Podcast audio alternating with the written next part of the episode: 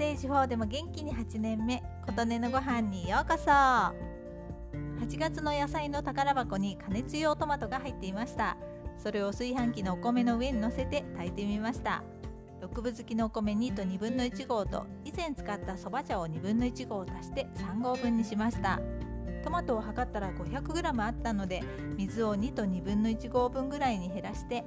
塩小さじ3弱オリーブオイルを大さじ1程度入れて混ぜてだし用昆布を1枚のせてざく切りにしたトマトをのせて炊くだけ。炊き上がったら昆布は取り出して千切りにして混ぜ込んじゃいました。イメージとしてはケチャップライスみたいになるかなと思っていましたがそれにはトマトが少ないみたいでした。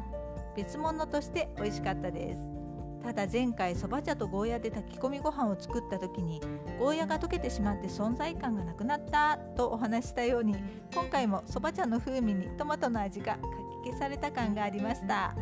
そば茶はお米とそば茶だけで炊いた方がいいのかも。そば茶なしのお米とトマトで炊いたらもう少しケチャップライス感が出るのかもしれないので次はそうしてみようと思っています。